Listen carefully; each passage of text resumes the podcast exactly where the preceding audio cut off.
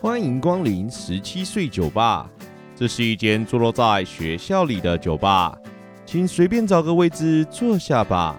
让我们用一杯饮料的时间，把我们看见的事物说给你听。Hello，大家晚安，我是店长 Len，你现在收听的是十七岁酒吧 Podcast。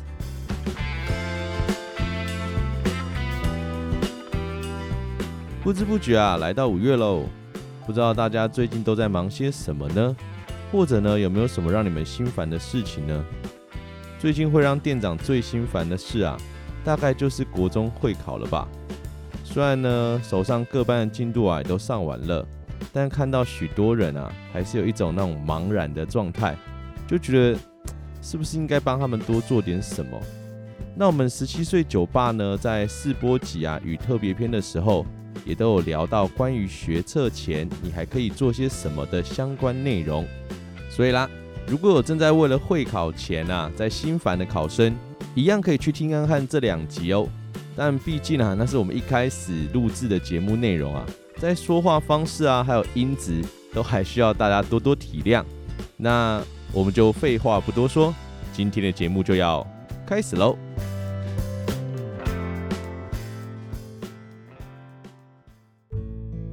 今天的节目内容啊，是店长碎碎念。那今天店长到底是要念啥嘞？今天要讨论的呢，是许多高一生哦，在这个时候都会有的烦恼啦，也是常常在各大论坛时不时会爆发的对战话题。那到底是选自然组比较好，还是选社会组比较好呢？在正式进入话题之前啊，店长也想要知道，就是各位酒友们啊，你们是什么类组出身的呢？店长我啊。一直以来就是一个完全的文组人啊。我们学校啊，在高一的时候啊，就实施了分组，所以我从高一就是社会组啦。过程中也没有想要转组的想法。不过当然啦，如果再给我一次机会，我应该还是会选社会组吧。毕竟我选社会组的原因不是因为我的兴趣，而是因为我国中都知道我的自然科真的太烂啦。那为什么店长今天想要来讨论这个话题呢？嗯，主要是因为最近碰到好几个高一的学生啊，都有向我询问了关于选组的议题。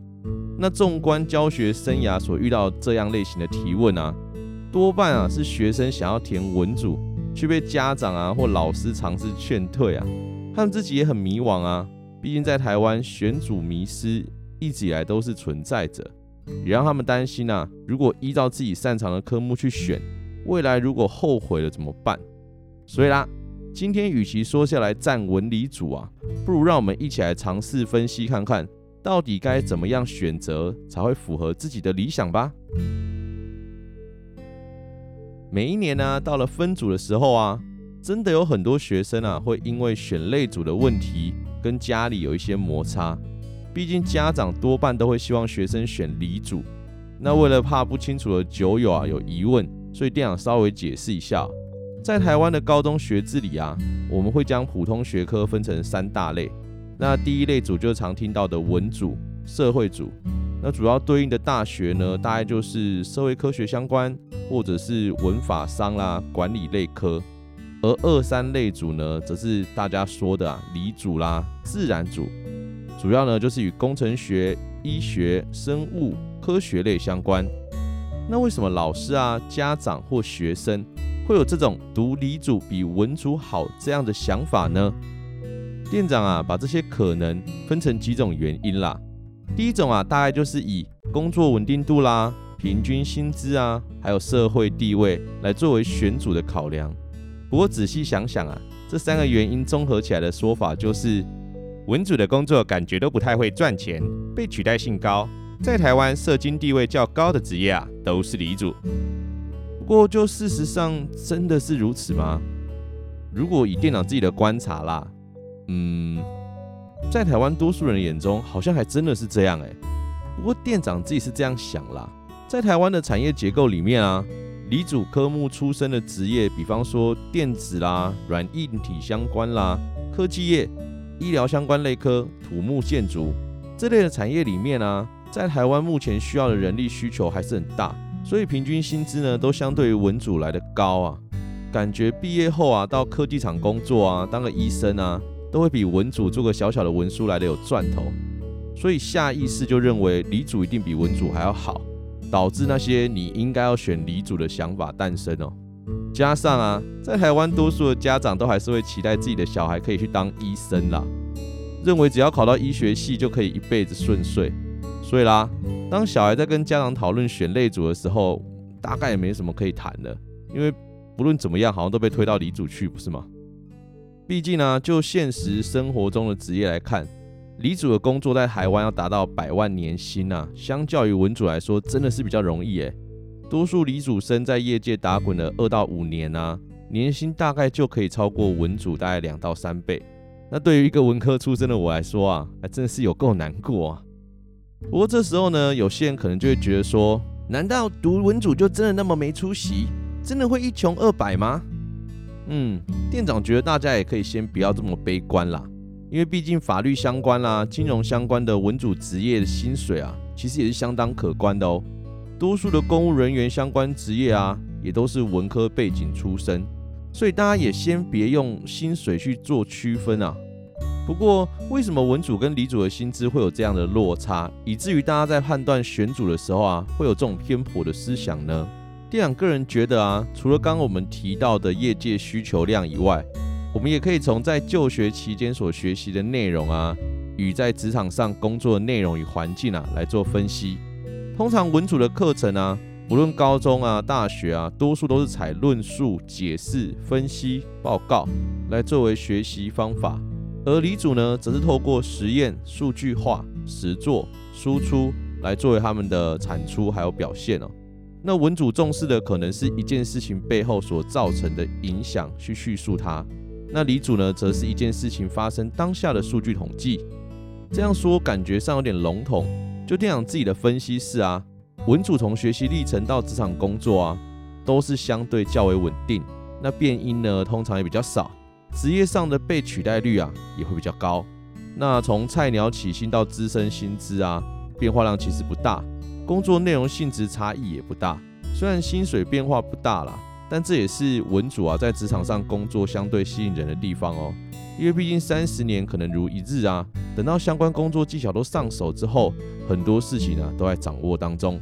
只要不犯大错，升迁呢靠的就是时间跟一点点的机运。而李主多半给人家感觉啊，就是薪资很高，但风险与压力也不小，爆肝与过劳的职业选项也相对高出许多。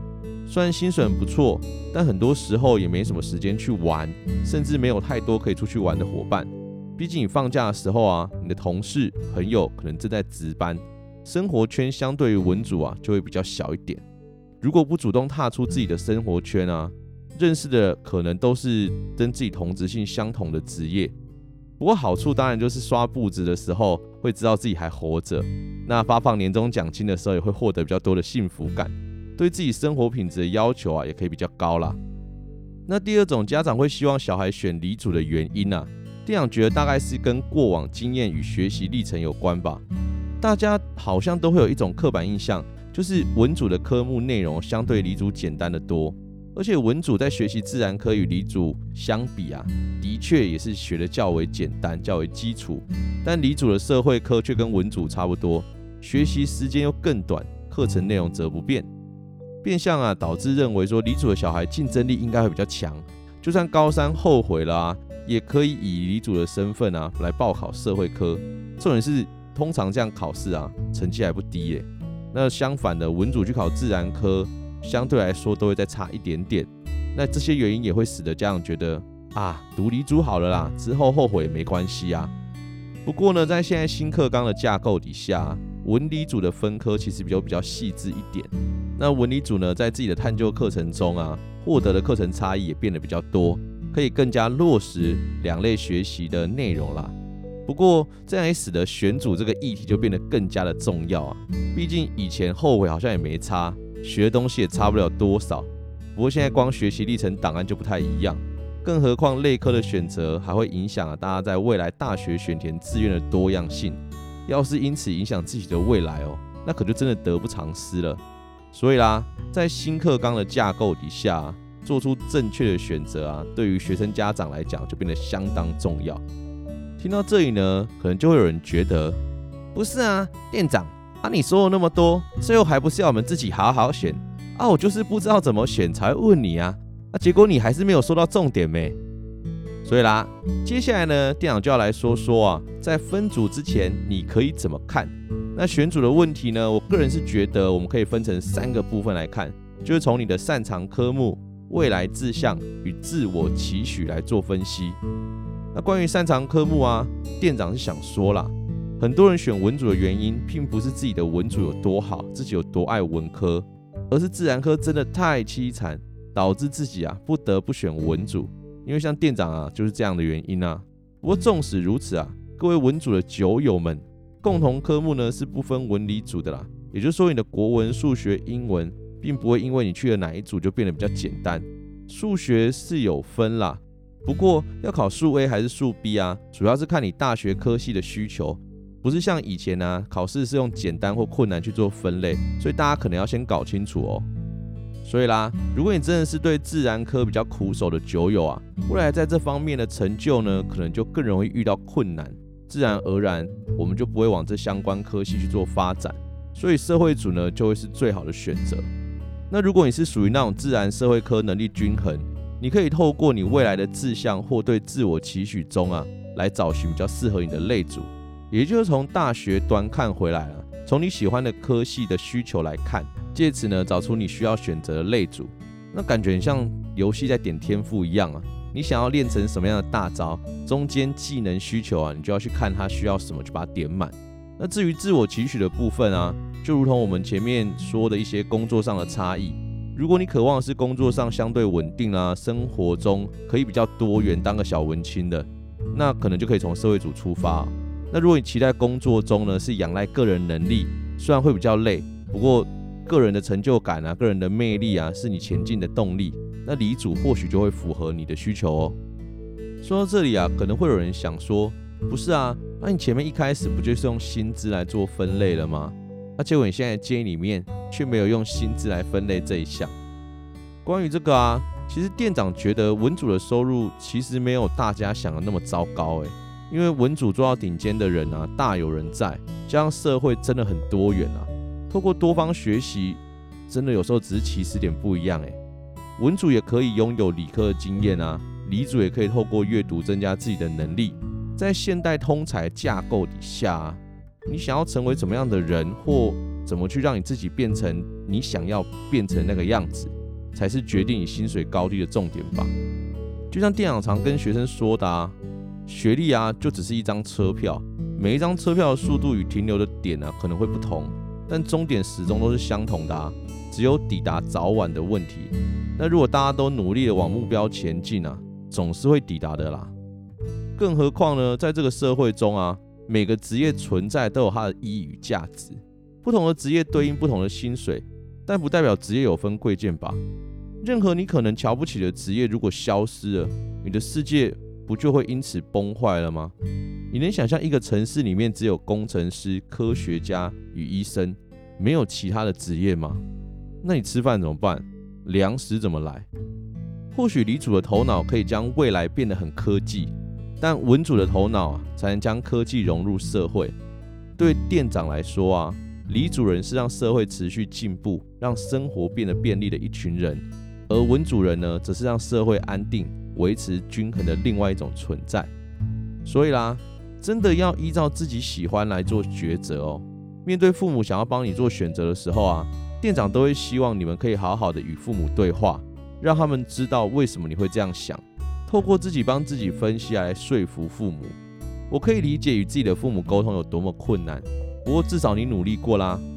纵使最后结果可能不是你所想要的样子，未来你还是会有自己的选择权。只要你对你自己未来的方向啊是够肯定的。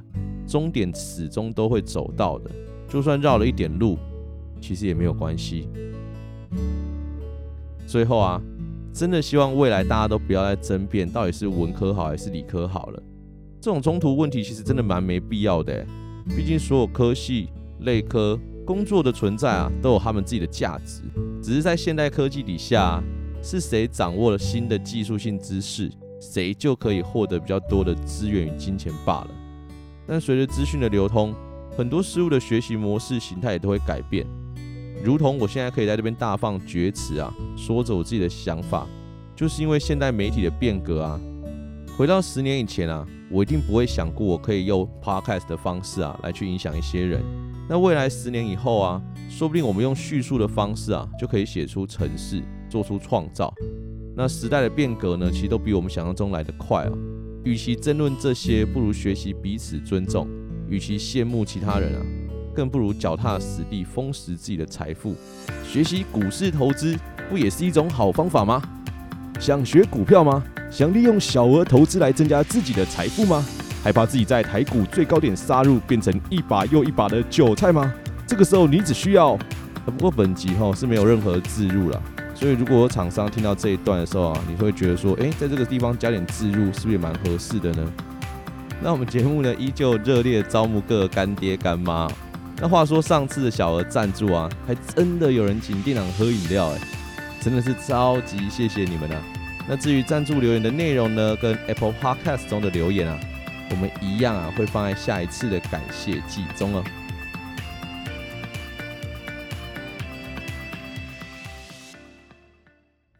好啦，那许久没出现的店长谁谁亮嘛，就是两个家了哈。最后呢，来说说店长最真实的想法啦。店长认为啊，薪水高、待遇好的职业，永远都会是大家最向往的职业。那你今天啊，薪水高低除了文理组的差别以外啊，店长觉得更重要的是你在体系当中的价值。如果你的被替代性很高啊，那管你什么样类组出身，时间到了还不就是会被换掉？毕竟只要有比你更优秀的人啊，就可以取代你了，不是吗？所以啦，与其去占这些文理组啊，不如好好依自己喜好来学习，在未来找到自己价值的定位。只要你这个人才够珍贵啊。你的薪资当然就跟着贵啦，是吧？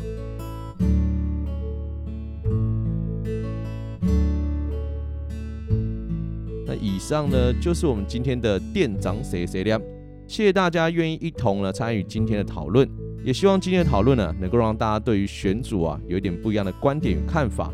那今天所讨论的内容呢，也都只是店长自己的观察啦，无法囊括所有的情形。那大家如果有不同的想法与建议啊，我们也很欢迎大家在节目听完之后跟我们一起讨论哦。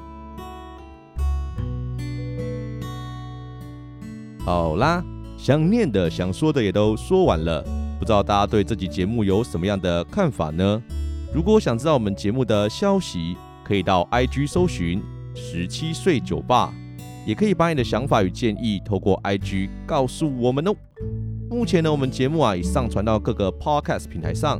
除了原本各大平台外啊，现在在 Mixxbox 上面也可以听到我们的节目啦。